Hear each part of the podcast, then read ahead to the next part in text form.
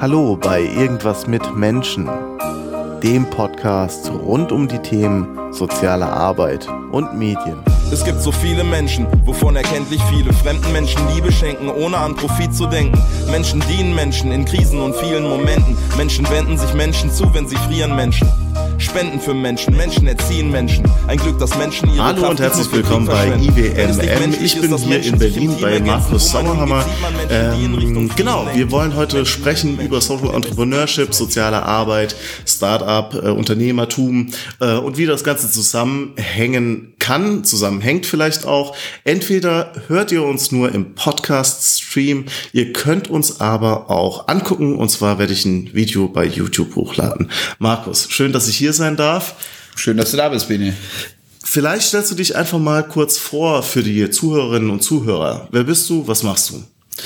Markus Sauerhammer, der bin ich. Äh, und was mache ich aktuell? Bin ich Vorstand vom Social Entrepreneurship Netzwerk Deutschland. Super fürchterlich langer Name, also einfach kurz Cent. Und ähm, im Endeffekt sind wir eine Art Dachorganisation für das Thema Social Entrepreneurship. Vielleicht noch Vorstellung, also ursprünglich äh, quasi bildungsferne Schicht. Ich habe Hauptschule gemacht, ich habe Landwirt gelernt, Fachwirt, Betriebswirt, also wirklich eine Musterausbildung durchlaufen.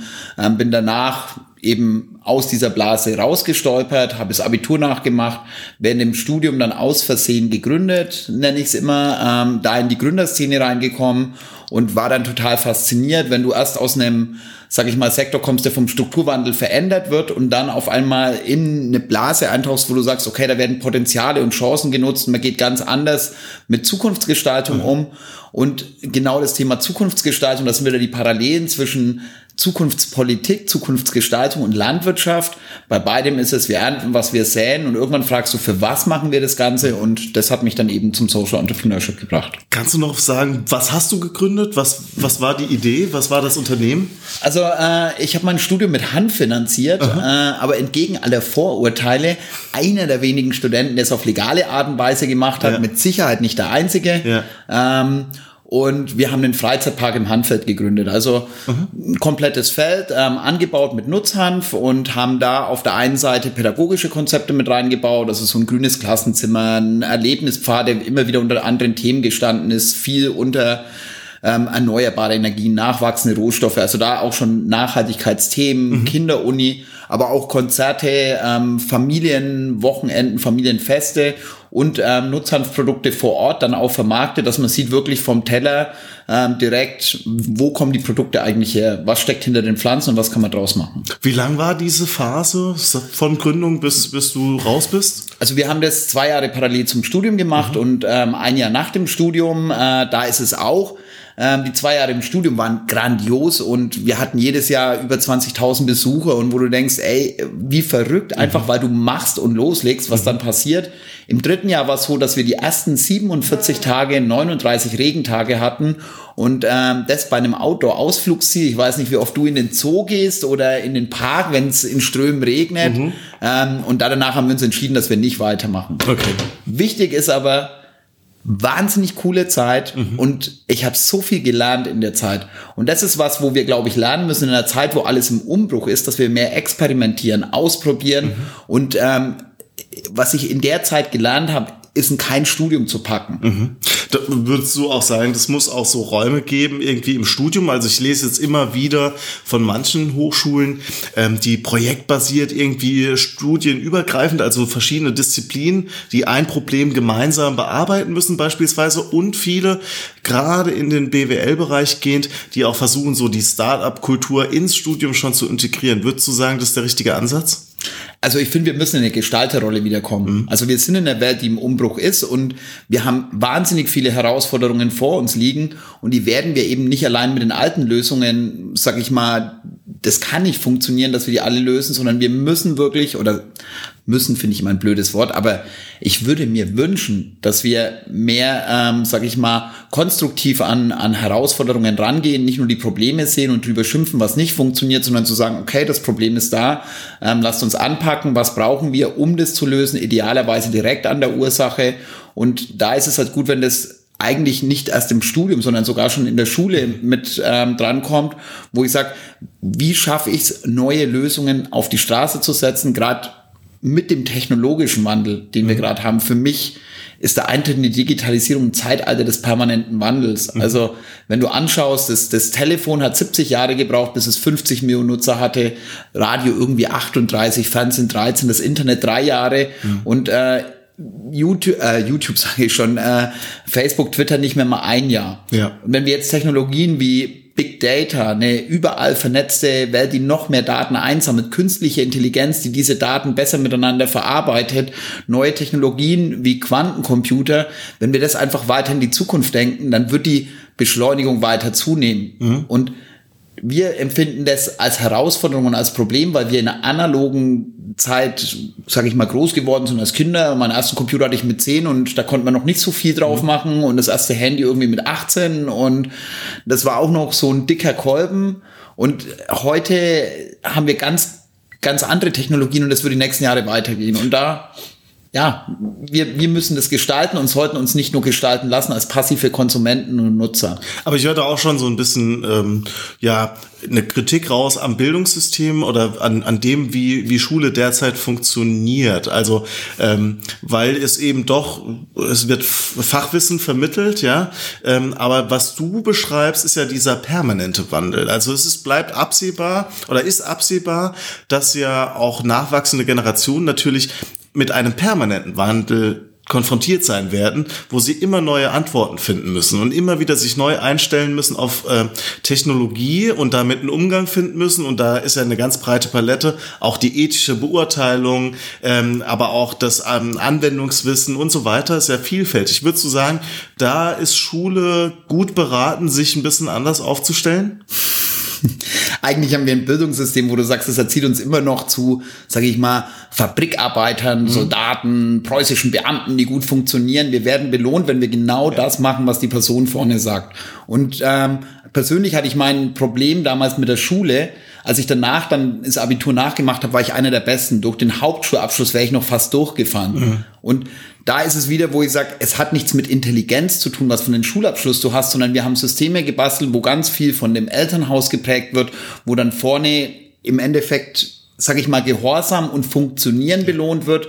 Und das ist was, das nicht mehr funktioniert in dieser Zeit, in der wir jetzt sind. Wenn wir nicht mehr Menschen zu einem, sage ich mal, kritischen Nachdenken bringen, zu einem Versuch, die Dinge ganzheitlich zu sehen, versucht in Zusammenhängen zu denken, dann wird es nicht klappen. Und da brauchen wir einfach mehr Kreativität, die reinkommt. Wir müssen ich meine, im Endeffekt, wenn wir bei der Bildung anfangen, eigentlich bräuchten wir sowas wie eine neue Aufklärung, mhm. glaube ich, ein Stück weit. Mhm weil weil es auch es geht dann relativ schnell auch was das was du jetzt erzählst und so weiter geht ja auch schnell in so eine philosophische Richtung. Also wie wollen wir überhaupt leben? Was ist also so verstehe ich das. Was ist überhaupt Leben? Wie wollen wir das ganze hier uns einrichten? Jeder hat da so seinen unterschiedlichen Zugang wahrscheinlich wie er Leben versteht. Aber letztendlich ist es ja schon diese Frage ähm, wofür sind wir da? Um dann irgendwie 60 Jahre einen Job zu machen und dann in die Rente zu gehen? So übertrieben, mhm. überspitzt gesagt, oder um eben dieses Gestaltende und dieses, hey, es sollte für alle cool sein, äh, diesen Ansatz eher zu wählen. Wir schweifen schon komplett ab, wir, wir verlieren uns gleich im, im Philosophieren. Du bist ähm, im Cent aktiv, Cent e.V., Social Entrepreneurship Netzwerk Deutschland. Kannst du vielleicht für die Zuschauerinnen und Zuschauer eine ganz basale Definition geben dessen, was Social Entrepreneurship ist? Gut, also wenn wir einen, es in einem Satz zusammenfassen wollen, dann ist es die Lösung gesellschaftlicher Herausforderungen mit unternehmerischen Mitteln. Mhm. Unternehmerische Mittel heißt in Geschäftsmodellen denken. Das heißt nicht, dass es klassisch als Geschäftsmodell funktioniert, also am Markt, mhm. sondern wo ich sage, okay, es sollte nachhaltig und langfristig eben eine Wirkung entfalten. Mhm. Und unternehmerische Instrumente, also ist blöd ist, wir haben in Deutschland so, solche harten Schubladen gebastelt, wo wir sagen, das gehört rein. Aber für mich ist es einfach eher, wo ich sage, okay, lasst uns in Prozessen auch denken, lasst uns Innovation, wie können wir Innovation voranbringen? Und es hört sich immer für viele als Zufall an und da hat jemand eine Idee und es passiert, aber das kann ich auch in Prozessen wirklich denken, in Organisationen verankern, kann da entsprechende Freiräume haben und im Endeffekt, und da kommen wir theoretisch schon wieder, oder die Brücke zum Bildungsthema, mhm. wie schaffen wir es, dass mehr Gestaltungsräume entstehen und Menschen auch ins Ausprobieren kommen, ins Querdenken kommen, Dinge nochmal neu denken und dass wir danach aber auch professionell schauen, entfaltet es eine Wirkung? Mhm. Macht es auch wirklich Sinn? Mhm. ist es was, wo Mehrwerte bringt oder sind vielleicht die Sachen, die wir momentan als Lösung haben, auch wirklich einfach besser? Mhm. Kannst du mal so ein, zwei Beispiele nennen von vielleicht Vereinsmitgliedern von euch oder von, von Startups äh, oder Sozialunternehmerinnen und Unternehmer, die du im Netzwerk irgendwie kennst, die so prototypisch äh, sind für ja kreative Herangehensweise zur Problemlösung gesellschaftlicher Aufgaben mit eben unternehmerischen Ansätzen?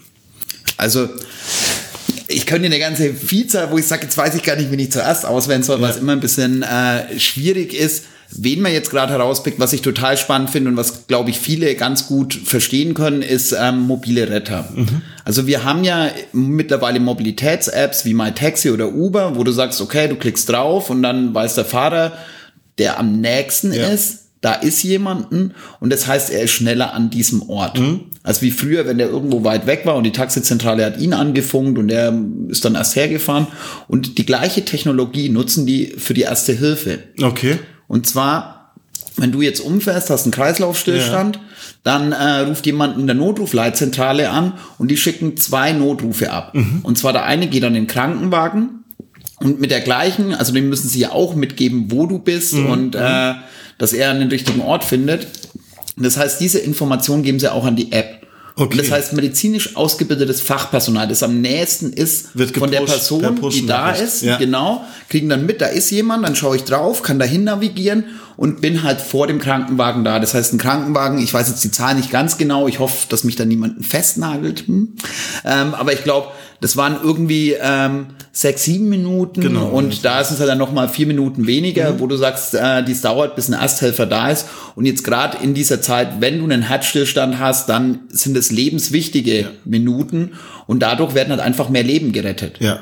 Und wenn du jetzt die App, also jetzt können wir gleich ins politische Philosophieren reinkommen, aber wir können das Beispiel gerne später nochmal aufgreifen, wo es momentan auch an politischen Rahmenbedingungen hapert, ja, weil eigentlich ja. ist das ein Paradebeispiel, wo ich sage, die gleiche Technologie, die wir nutzen, um jetzt im Mobilitätsbereich was zu lösen, die können wir auch in dem Gesundheitsbereich lösen. Und das Spannende ist, das dann eben nicht unter die Maxime einer Gewinnmaximierung ja. zu stellen, sondern äh, da wirklich die gesellschaftlichen Mehrwerte und äh, das Helfen im Vordergrund zu haben und dass das eine Struktur ist, die sich zwar finanzieren kann, dass sie davon leben kann, ja. aber eben nicht jetzt wie viele andere Akteure im äh, ja, Gesundheitsbereich, ja. äh, wo wir auch Herausforderungen haben, dass ich sage, okay, das muss genau darunter stehen, möglichst viel Gewinn zu machen. Also macht ja maximal Sinn, wenn du das so erzählst, ja.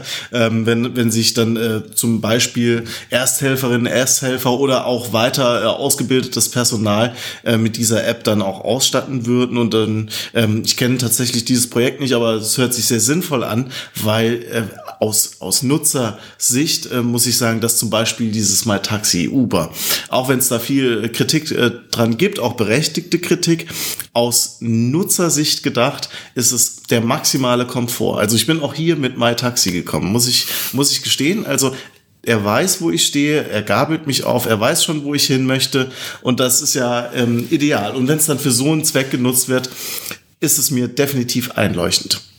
Okay, du hast bestimmt noch ganz viele andere Beispiele, hast du auch gesagt. Habt ihr auf eurer Website, habt ihr bestimmt auch so Pilotprojekte oder Leuchtturmprojekte beschrieben? Genau, also unter Netzwerk findet man die ganzen Beispiele, da kann man sich mal durchscrollen. Ähm, sind nicht alle Beispiele drauf, also es ist halt wieder, ob ein Mitglied das jetzt ausfüllt, ja. aber wo man einen guten Überblick bekommt. Mhm.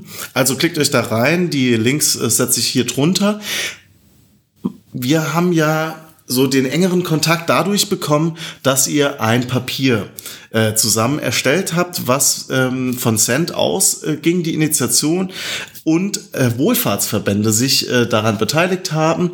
Was genau war, war das für ein Papier? Was war der Anlass, da ins Gespräch zu kommen? Mhm. Also wichtig ist nochmal, wir haben das wirklich gemeinsam initiiert. Ja. Wir haben uns immer wieder auf Veranstaltungen getroffen, wo es um das Thema soziale Innovation ging. Mhm. Und äh, wenn, wenn dann mehrere Akteure ich springe noch mal einen Schritt zurück, ja. weil eigentlich ist so Send entstanden. Also wir waren immer wieder zusammen mit den Akteuren, ich habe gerade ein Beispiel genannt, und wo alle immer von den gleichen Herausforderungen mhm. berichten. Und wo du sagst, es kann doch nicht sein, wenn Ideen, die wirklich Sinn machen, die gesellschaftliche Mehrwerte nach vorne stellen und große Herausforderungen lösen, wenn sie denn größer werden, dann äh, kann es nicht sein, dass, dass die nicht in die klassischen Finanzierungsförderstrukturen, mhm. dass sie schlechter behandelt werden, als wie wenn jemand ein Startup gründet, das einzig und allein zu dem Ziel gegründet wurde, dass ein Investor noch mehr Geld hat und ein anderes Startup gesellschaftliche Mehrwerte schafft und das aus unseren Steuergeldern eben nicht identisch mit gleichen Werten unterstützt wird. Mhm. Und das war die, der Punkt.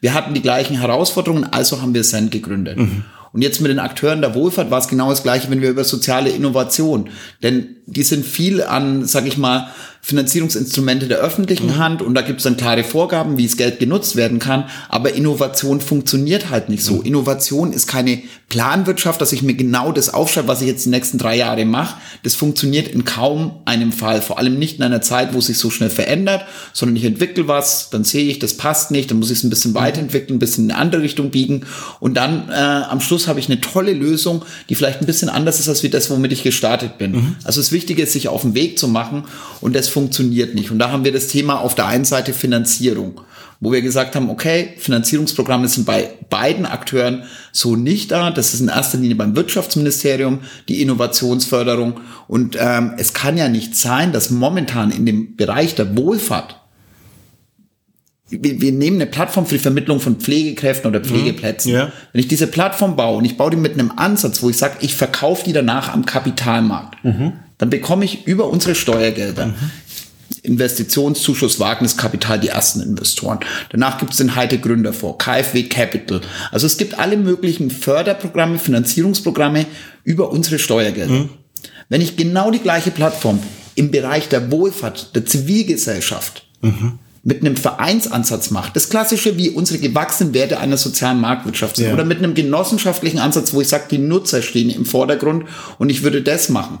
Oder ich mache es mit einer, sag ich mal, sinnorientierten Unternehmensorganisation, die dann eben nicht am Kapitalmarkt verkauft werden kann, also so eine Purpose Company. Das geht alles nicht. Da kriege ich diese Instrumente mhm. nicht. Da kriege ich vor Ort auch nicht die richtigen Beratungsangebote. Da gibt es keine spezialisierten Gründerzentren. Das heißt, diese ganzen Angebote sind nicht da. Für die Gründer, aber genauso für die etablierten Akteure. Mhm. Und das Ziel der gemeinsamen Position war es, wo haben wir gemeinsame Punkte, wo wir sagen, ohne dass wir uns ewig lang ausdiskutieren müssen, ohne dass wir in die Details gehen müssen, das brauchen wir. Mhm. Finanzierung, Orte der Begegnung und Vernetzung, Innovationszentren, wo du sagst, da kommen Akteure der Wohlfahrt zusammen, da ja. kommen Akteure der Zivilgesellschaft, aus Politik, Verwaltung, Social Startups und arbeiten gemeinsam an Lösungen. Mhm. Das, was uns als Gesellschaft auch ausmacht und vor allem dann, wenn die unterschiedlichen Denkweisen reinkommen, dann kommen die besten Lösungen draus. Wo ich sage, bei uns sind viele Akteure, die kennen sich mit Technologien super mhm. aus, neuesten Innovationsmethoden und äh, verstehen andere Zielgruppen, sage ich mal, kommunikativ ja. zu erreichen. Aber dann ist es wieder die klassischen Akteure der Wohlfahrt, haben wahnsinnig viel Erfahrung, haben auch viele Dinge ausprobiert, haben tolle Kontakte, Strukturen, wo ich Ideen groß machen kann. Mhm. Und wenn die zwei Welten zusammenkommen, dann ist es das Wunderbarste, was es gibt. Und vor allem, dann springt dieser Innovationsfunke auch immer auf die etablierten Akteure. Also ich arbeite seit über zehn Jahren an der Schnittstelle zwischen Neulandgestaltern und etablierten Akteuren. Es ist eigentlich immer das gleiche Spiel, dass es am Anfang immer ein bisschen hakelt ja. und man zieht sich so nicht als, als Partner und dann mit der Zeit finden immer mehr zusammen. Und wenn die wirklich zusammenfinden und dann gemeinsam auf Ziele hinarbeiten, eigentlich müssen wir gerade in, in dem Bereich noch mehr äh, ja, ein Interesse dran haben, weil es ja nicht das klassische Konkurrenzdenken wie in der Wirtschaft ist, dann können wir ganz, ganz tolle Lösungen entwickeln und wirklich extreme Mehrwerte schaffen. Was steht in dem Papier? Was habt ihr äh, gemeinsam äh, ähm, ja sozusagen vereinbart oder wo habt ihr euch positioniert gemeinsam? Wo habt ihr Absichten erklärt? Also das sind drei Kernpositionen. Zwei habe ich schon genannt, diese mhm. Orte der Begegnung, ja. Finanzierung und der dritte ist Koordination von Seiten der Politik. Mhm. Wenn du dir den letzten Koalitionsvertrag anschaust, dann steht viel über soziale Innovation, es steht was über Social Entrepreneurship drin, es steht etwas über partizipative Plattformmodelle drin. Wenn du der Politik bei Sonntagsreden zuhörst, dann heißt es immer, die Digitalisierung soll dem Gemeinwohl dienen. Das Verrückte ist aber, wenn du neue innovative Lösungen umsetzen möchtest, die wirklich in ihrer Kern-DNA, also das Beispiel, mhm. was ich vorhin mit der Plattform hatte, ja. dem Gemeinwohl dienen, dann kannst du auf die ganzen Förderprogramme nicht zugreifen. Mhm. Das heißt, die aktuelle Regierung erzählt uns, dass sie das Gemeinwohl vorne anstellt, handelt aber exakt gegenteilig. Mhm. mhm. Und wenn ein Peter Altmaier bei seinem Antritt sagt, er möchte eine Renaissance der sozialen Marktwirtschaft. Seine jetzige Förderpolitik ist eine Renaissance des Manchester-Kapitalismus. Mhm. Und wenn wir über Enteignung reden, wenn wir über Marktmacht reden von Plattformen, the winner takes it all, und äh, du hast da monopolähnliche Strukturen, mhm.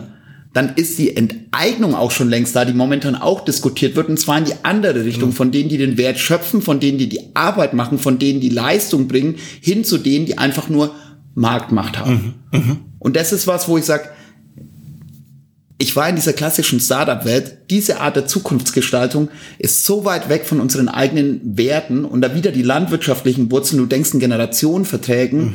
was hinterlassen wir der folgenden Generation? Mhm. Und da brauchen wir ein Umdenken und das ist halt was, wo wirklich uns mit den Akteuren der Wohlfahrt einigt, weil das sind die Werte da. Es geht darum, gesellschaftliche Mehrwerte zu machen und wo ich sage, okay, mit den Innovationsthemen, wir müssen halt es ist, also für mich ist digitale Transformation auch eine systemische Veränderung, ähnlich wie damals die industrielle Revolution. Ja. Und alles, was wir heute als Sozialstaat begreifen, Krankenversicherungen, Altersvorsorge, Unfallversicherungen, Gewerkschaften, Genossenschaften, die Wohlfahrtsverbände selbst. Das sind größtenteils Antworten auf die Herausforderungen der industriellen Revolution. Ja welche Antworten, welche neuen Antworten haben wir denn auf die Herausforderung der digitalen Revolution, mhm. die mit der gleichen Wucht nur in einer viel kürzeren Zeit kommt. Mhm. Wo siehst du die, die, die, die großen, großen gesellschaftlichen Themen, die mit Digitalisierung einhergehen? Du hast einige schon angesprochen, aber was sind so die, die, die deiner Meinung nach kommenden drängendsten Fragen? Also wichtig ist, Digitalisierung ist in erster Linie ein Tool. Und ein Tool, wo wahnsinnige Möglichkeiten hat, wo ich wahnsinnige Mehrwerte ähm, rausholen kann und, und wahnsinnig viel gestalten kann. Aber wir müssen es immer als Instrument auch mhm. begreifen. Ich kann es gut und schlecht mhm. einsetzen. Mhm. Und jetzt, wenn wir die digitale Transformation, ich komme ursprünglich aus der Landwirtschaft. Ich habe den landwirtschaftlichen Strukturwandel mitgemacht, genau das, was ich vorhin gesagt ja. habe. Und da gibt es das Sprichwort, dass die kleinen Kinder schon von klein auf eben zu enge Gummistiefel angezogen bekommen, dass sie das Jammern lernen. Mhm. Was ich an der in meiner Stelle als Brückenbauer zwischen Startups und Mittelstand mitbekommen habe, ist, dass ein Sektor nach dem anderen zu enge Gummistiefel angezogen mhm. bekommen hat. Weil auf einmal die Dinge eben nicht mehr so gehen wie wir, und jetzt sind wir eigentlich wieder beim Bildungssystem, wo wir gelernt haben, wenn wir immer das machen, was der vorne sagt und immer funktionieren und es läuft so weiter, so gehst du ja auch die Karriereleiter hoch. Ja. Das heißt, in der Karriereleiter kommen gut die hoch, die das alte System mhm. verstehen, die sind dann in Entscheiderposition und wenn ich persönlich Karriere gemacht habe, weil ich genauso gehandelt habe, dann bin ich die letzte Person, die oft Dinge in, in Frage stellt. Mhm. Und da finde ich es auch wichtig in den Organisationen, dass man mehr den jungen Leuten auch zuhört, weil ich mit ganz vielen Leuten, also es ist jetzt egal, ob wir Wirtschaft, Wohlfahrt oder auch Politik, mhm. Parteien, mhm. Ministerien hernehmen, da sitzen oft Leute, die haben sich mit dem Veränderungsprozess nicht auseinandergesetzt und werden deshalb auch nicht die Lösungen finden. Mhm. Und also da digitale Transformation, demografischer Wandel. Mhm. Der demografische Wandel führt ja nicht nur dazu, dass wir viel weniger Fachkräfte haben. Also wir haben jetzt schon den Fachkräftemangel in der Wirtschaft. Wir haben den Fachkräftemangel in ganz, ganz, ganz vielen Bereichen. Also auch Pflege, auch, äh, ja. Gesundheitswirtschaft. Du kannst alles hernehmen. Aber jetzt nehmen wir gerade einen sozialen Bereich oder Erziehung, wo ich mhm. sage, für die Bildung unserer Kinder zu wenig Akteure, das ist auch verrückt. Wenn du aber jetzt dann einfach weiterdenkst, wo ich sage, was haben wir an Zunahme von Pflegezahlen? Mhm. Was haben wir an Zunahme von Menschen, die stationären Krankenhäusern betreut werden mhm. müssen? Oder mit begleitenden Maßnahmen, Physiotherapeuten, ja. alles, was damit dabei ist. Wo kommen diese Fachkräfte mhm. her? Ja. Wie werden wir das alleine lösen? Und die Wirtschaft wird immer mehr bezahlen. Das heißt, was momentan in der Politik gemacht wird, wo man sagt, wir schieben Ausbildungsprogramme an und schmeißen mhm. da noch ein bisschen Geld rein, das wird das Problem nicht lösen. Mhm. Wir müssen unser Denken verändern. Und da gibt's auch Lösungen. Also wenn ich jetzt nach Holland schaue, da gibt's Bootsorg, das ist ein mhm. Pflegedienst, einer der beliebtesten Arbeitgeber in dem Land. Und zwar hat er seinen Pflegekräften einfach freie Freiräume gegeben, wie lang wollen sie bei jemandem bleiben. Mhm. Sie lösen das über das, dass sie in der Community Nachbarn, Angehörige anders einbinden. Da haben wir auch bei uns ein Startup, ein Nachbar, die ja. in München, was in, die, in dem Bereich machen und die halt gegen eine Wand nach der anderen laufen. Mhm. Und das Verrückte ist, ja, ich glaube, da verzetteln wir uns, wenn ich da noch tiefer einsteige.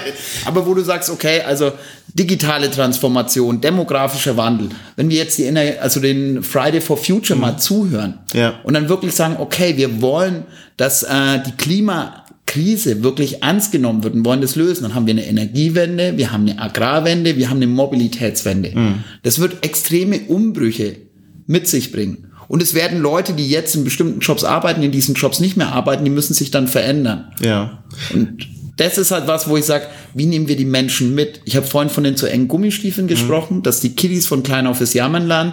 Und wenn jetzt ganz viele Leute zu enge Gummistiefel anhaben und jammern, dann suchen die auch nach einfachen Antworten. Mhm. Nach jemandem, der den einfache Antworten verspricht. Und wir haben mittlerweile eine Partei im Bundestag sitzen, die genau das macht. Ja und keine Lösungen auf die Straße setzt. Genau, also weil also das ist meine Beobachtung oder mm, ja so meine These, dass die Zeiten tatsächlich Menschen spüren den Umbruch, ja ähm, äh, und Unsicherheit haben Ängste, die vielleicht noch gar nicht so konkret sind, sondern sehr diffus, können es gar nicht so greifen und es wird natürlich versucht mit den bekannten Antworten äh, in eine bestimmte Richtung zu lenken, aber wie wenn ich dich richtig verstehe, sagst du nein, wir müssen noch mal einen Schritt zurücktreten und gucken wie wollen wir das Ganze überhaupt gestalten und neue, neue Antworten finden auf die derzeitigen Probleme.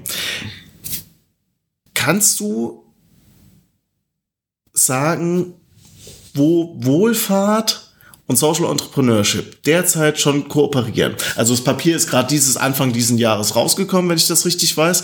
Gibt es schon irgendwie, habt ihr, seid ihr da ähm, gemeinsam schon am gucken, wo könnte so ein Ort sein der gemeinsamen Begegnungen? Gibt es weiterhin Gespräche und Austausch von der Einrichtung in die andere? Wo steht ihr da aktuell? Also eigentlich gab es vorher schon Kooperationen. Das heißt, es gab schon Kooperationen zwischen Social Startups und Akteuren der Wohlfahrt. Ja. Es gab schon gemeinsame Innovationsprogramme, wo man gesagt hat, es wirkt in beide Richtungen. Also auf der einen Seite, wenn dann, sag ich mal, die Akteure, die etablierten Akteure, äh, die Ak etablierten Akteure, die Akteure aus der etablierten Wohlfahrt mhm. mit äh, Social Startups zusammenkommen, wo du sagst, wenn man da in Tandems arbeitet, auf der einen Seite ähm, bekommt da eine Inspiration, wie kann ich vielleicht anders an ein Problem rangehen und auf der anderen Seite wird vielleicht jemanden, sag ich mal, die äh, Naivität, äh, wenn ich neu mit einer Idee und vielleicht jetzt nicht jahrelang in dem Sektor unterwegs war und wo ich sage, okay, hör mal zu, denk das nochmal anders. Mhm. Also das ist eine Win-Win-Situation für beide Seiten. Da gab es auch schon eine ganze Menge von Programmen. Es gibt mittlerweile auch immer mehr, dass du sagst, in den wenigen Zentren, die wir in Deutschland haben, die alle nicht durch die öffentliche Hand, nicht wie bei den klassischen gewerblichen Gründerzentren, die ja. die öffentliche Hand kofinanziert, sondern die sind ja alle aus Stiftungen mhm. und äh, selbstfinanziert, selbsttragende Modelle. Und da gibt es mittlerweile auch immer mehr Begegnungen, wo die verschiedenen Akteure zusammenkommen. Veranstaltungen. Also wir haben äh, bei unserer Konferenz am zweiten Tag auch viele Akteure der Wohlfahrt mit dabei, mhm. wo es eben wirklich darum geht, die beiden Welten zusammenzubringen, weil es auch unterschiedliche Kulturen sind, eine unterschiedliche Sprache, ja. eine unterschiedliche Arbeitsweise. Und da ist es, dass man zusammenkommen muss und sieht, okay, wir arbeiten wirklich an den gleichen Zielen und zwar mit dem gleichen Mindset. Und uns ist von beiden Seiten wirklich wichtig, dass wir eine Gemeinwohlorientierung bei diesen Lösungen fest verankern und nicht am Schluss ein trojanisches Pferd raushüpft und sagt, ja. hoho, jetzt seid ihr alle Kunden, ja. jetzt verkaufen kaufe ich es doch und mache einen fetten Exit mhm. und äh, der soziale Zweck ist doch nicht mehr so wichtig. Mhm. Wo würdest du sagen, können sich Sozialarbeiterinnen und Sozialarbeiter, die wirklich klassisch in Arbeitsfeldern der sozialen Arbeit unterwegs sind, ich sage jetzt Kinder- und Jugendhilfe, kann aber genauso mit alten Menschen, mit Menschen mit Behinderung sein. Ähm, da gibt's ja auch schon einzelne Beispiele, die sind wirklich rar gesät, aber wenn sich jemand aus der Praxis interessiert, äh, sagt, er hat vielleicht eine etwas andere Herangehensweise, würde vielleicht auch äh, mit einer Plattform, äh, mit einer App, äh, mit irgendetwas aufwarten, um Probleme anders anzugehen und ist sich aber unsicher, soll ich irgendwie da ein Geschäftsmodell draus machen? Was wären so die ersten Schritte, wo du sagen würdest, hey, lese dich erstmal da ein oder guck mal da oder geh mal da und da ins Gespräch? Was sind so die Schritte? Ich glaube nämlich in unserer Sozialarbeiterinnen und Sozialarbeiter DNA ist es nicht annähernd da, dieser Gedanke, auch unternehmerisch an Probleme unserer Klientel heranzugehen. Und also ich, schönste Beispiel, ich war vorher in dieser klassischen Startup-Welt. Da gab es immer diese Startup-Weekends, dass mhm. du sagst, okay, da ist ein Wochenende, da kommen die zusammen und arbeiten ihren Lösungen.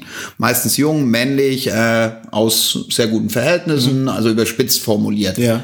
So, in äh, Hannover gibt es das erste soziale Innovationszentrum mhm. einer Kommune.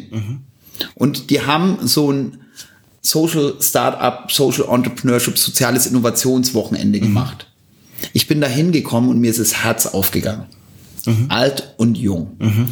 Sozialarbeiter, Akteure aus klassischen Wohlfahrtsbetrieben, klassische Start-Upper, ähm, wirklich, wo du sagst, ein so heterogenes Publikum und haben gemeinsam an Lösungen gearbeitet. Und da ist es ja, wo du sagst, okay, bei diesen Wochenenden, da kannst du eigene Ideen einbringen und andere können an den Ideen mitarbeiten. Ja. Und eigentlich ist dieser Prozess, an so einem Wochenende an Ideen mitzuarbeiten, gibt einen noch mal ganz viel, um den eigenen Horizont zu erweitern. Mhm. Wo ich sage, da kommen ganz andere Blickrichtungen rein und du gehst ganz anders an Lösungen dran. Ähm, und da ist es, wo gibt's diese Orte, wo die Menschen zusammenkommen? Man kann jetzt, wenn ich jetzt sage, ich bin klassisch Sozialarbeiter, kann ich schauen, wo sind Social Entrepreneurship mhm. ähm, Veranstaltungen. Ich kann theoretisch auch mal die klassische Start-up-Welt eintauchen. Wäre auch eine Möglichkeit, muss ich allerdings wirklich damit sagen, ich, ich tauche eine komplett andere Welt ja. ein. Da ist irgendwo so ein Hybrid in der Mitte. Ähm, ist ist in meinen Augen Social Entrepreneurship halt wirklich mhm. inklusiv, außer der Name Social Entrepreneurship ist halt wieder, wo du sagst, oh mein Gott, muss das wieder Englisch sein? Es ist halt global ja, gerade, ja. dass, dass das eine Riesenbewegung ist ja. und wo Leute da sind und sagen, wir können so nicht weitermachen. Mhm. Ja, das schreckt vielleicht manche auch ab aus der, aus der klassischen sozialen Arbeit. Ähm, aber du würdest sagen, okay, es braucht, braucht erstmal die Begegnung. Es muss erstmal in die Räume, in die Gespräche und das vielleicht gar nicht nur virtuell gedacht, sondern wirklich vor Ort auch äh, in, sei es irgendwelche Hubs oder so zu gehen, sich vorzustellen oder vielleicht sogar selbst was zu initiieren. An der Hochschule, vielleicht ist man noch im Studium und hat äh, irgendwie die Idee, ein kleines Barcamp, irgendwie mal einen Raum zu haben, wo man rumspinnen kann. Und da ist auch wieder, also in vielen Hochschulen passiert genau mhm. das. Also in Nactus oder Infinity, die haben in Mannheim angefangen, Infinity Mannheim sind mittlerweile auch an vielen äh, Unis und viele suchen genau die Brücken auch mhm. zu Akteuren von außerhalb. Da muss man halt auch ein bisschen die Hemmung abbauen, dass man jetzt einfach mal in die Uni reinspaziert, wenn so eine Veranstaltung ja. ist, mitmacht. Und da, wenn du auch sagst, im virtuellen Raum kann ich mir trotzdem gut informieren. Also einmal natürlich unsere Newsletter abonnieren, natürlich. ganz wichtig. Aber auch, äh, ich kann bei Twitter einfach mal schauen, ja. also der Hashtag ist SOCENT, also ja. S-O-C-E-N-T mhm. oder SOCIN, also S-O-C-I-N-N äh, und dass ich darüber gucke oder bei Facebook gibt es Sozialunternehmerinnen, eine mhm. Gruppe, wo sag ich mal, wirklich die wichtigsten Events drin sind, wo auch viel drüber diskutiert wird. Mhm. Also wenn ich erstmal in der virtuellen Welt eintauchen will, habe ja. ich da eine gute Möglichkeit. Das heißt auch Leute, die da interessiert sind, die Links äh, setze ich natürlich drunter, die können auch einfach die, der, der Gruppe beitreten äh, und dann vielleicht mal einen Pitch, also eine, eine Frage stellen oder wie, wo, wohin könnte ich mit diesem, mit dieser Idee, mit diesem Problem mich wenden? Genau. Mhm. Und das ist ja das Interessante, also da ist es wieder, was Digitalisierung verändert, wo ich sage, auf einmal bin ich mit Leuten zusammen, ja. die ein Interesse teilen. Ja. Und das ist, das, das begeistert mich am, am Social Entrepreneurship Sektor, weil da wirklich viele sind, wo sagen, mein Ziel ist, dass ich mich überflüssig mache, weil ich noch tausend andere Herausforderungen sehe und die man lösen kann und wo ich auf einmal eine Selbstwirksamkeit erfahren habe, dass ich es kann. Ja, ich glaube, ein, ein Teil, also ich, meine Hoffnung ist, dass Sozialarbeiterinnen und Sozialarbeiter, die jetzt nachkommen, dieses Gespür dafür haben, dass man mit, mit ganz verschiedenen Menschen ins Gespräch kommen kann. Unser Kontakt beispielsweise wäre nie ohne Twitter und Facebook äh, zustande zu, äh, gekommen. Ähm, und äh, auch den Mut zu haben, einfach Menschen anzusprechen, ähm, ähm, die Idee vorzustellen und zu äh, fragen, hier können wir uns darüber unterhalten und austauschen das ist, glaube ich, was ähm, so ein bisschen auch mein Anliegen, wo ich Mut machen will. Traut euch, sprecht mit den Leuten, tragt die Idee vor und fragt, ob ihr darüber in den Austausch gehen könnt. Verlieren kann man erstmal nix. Nö, also momentan habe ich dir weder die Ohren abgerissen, äh, aber, ja, noch nicht, wenn die Kamera gleich aus ist. Dann reißen mir die Ohren ab. Okay, das heißt, du würdest sagen, einfach starten, einfach irgendwo versuchen, den Anknüpfungspunkt zu äh, kriegen und dann ins Netzwerk und dann ergeben sich ja auch ähm, ganz viele weitere Kontakte. Man weiß vielleicht selbst nicht sofort, was damit anzufangen, aber hat ein Netzwerk um sich rum, wo man weiß, die Idee ist zum Beispiel bei ihm oder ihr gut aufgehoben. Voll.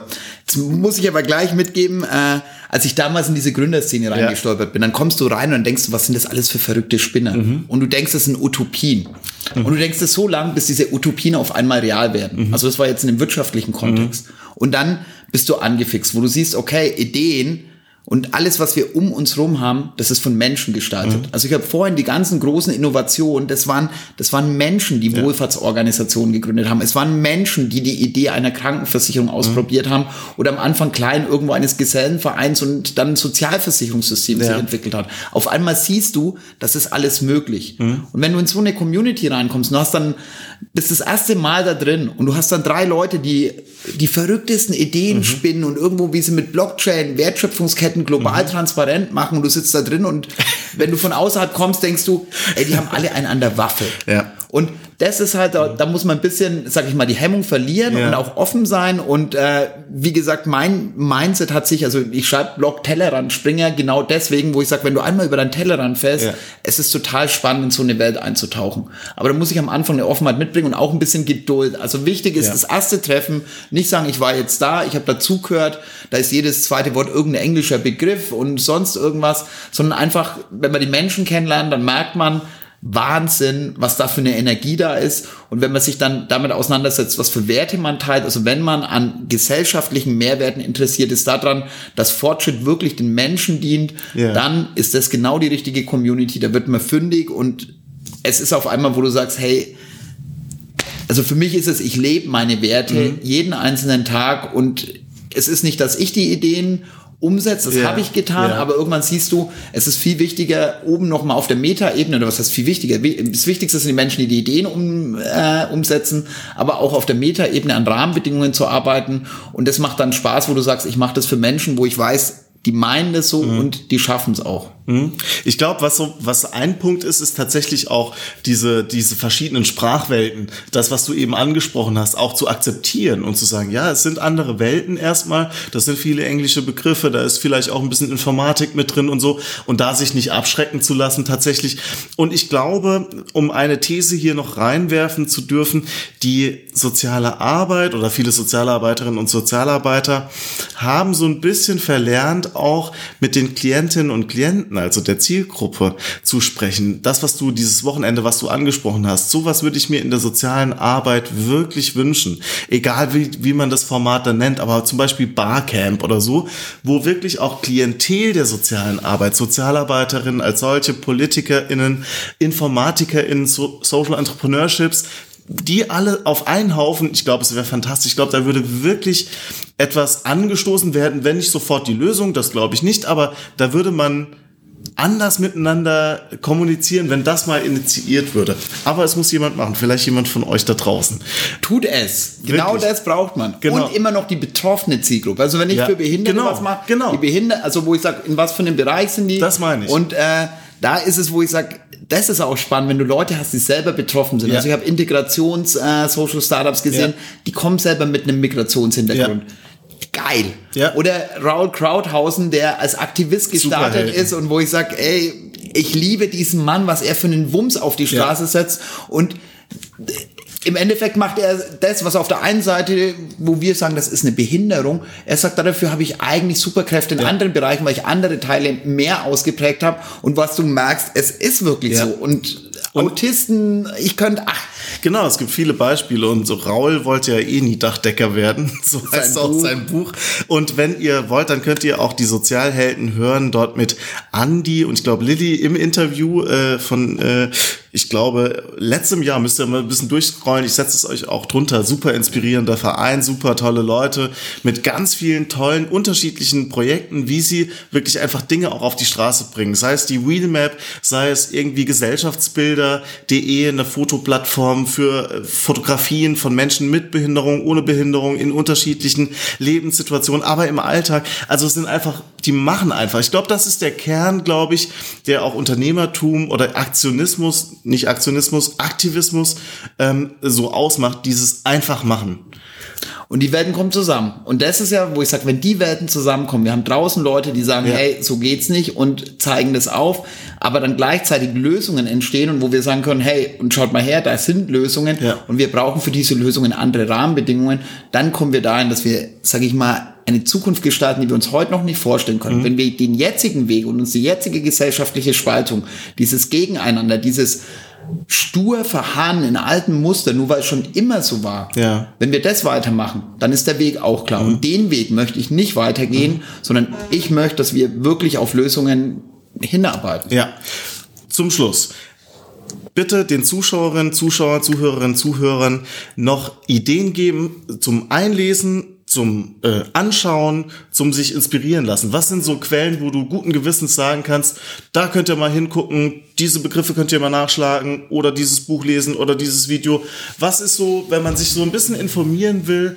Es ist jetzt, ich hab, wir haben uns nicht vorbereitet, es ist ein bisschen fies, dich damit zu konfrontieren, Nee, nee, aber nee. vielleicht hast du einfach Ideen, wo so ein Startpunkt sein könnte.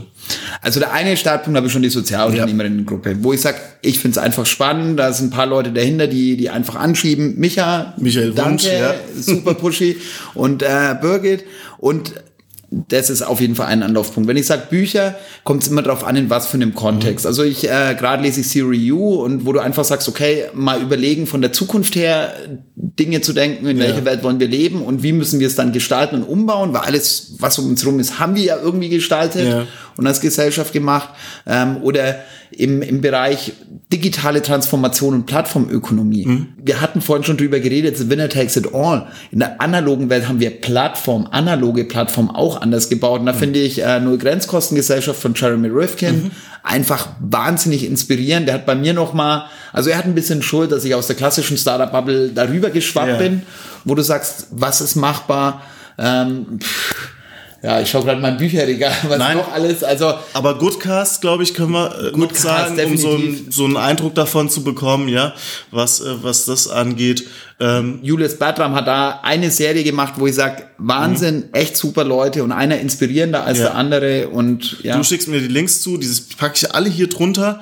Und ich würde sagen, man liest sich dann vielleicht in der Sozialunternehmergruppe äh, auf Facebook oder man sieht sich bei Twitter, geht auf Twitter. Ich, wir brauchen mehr Sozialarbeiterinnen, Sozialarbeiter bei Twitter, die da ähm, aktiv werden, auch Klientinnen und Klienten und vor allem auch Professorinnen und Professoren aus der sozialen Arbeit. Das wäre mir wirklich ein Anliegen und mehr mit den anderen Akteuren der Gesellschaft ins Gespräch kommen, ob Sozialarbeiter, Informatiker, Unternehmer, Sozialunternehmer, einfach miteinander ins Gespräch kommen.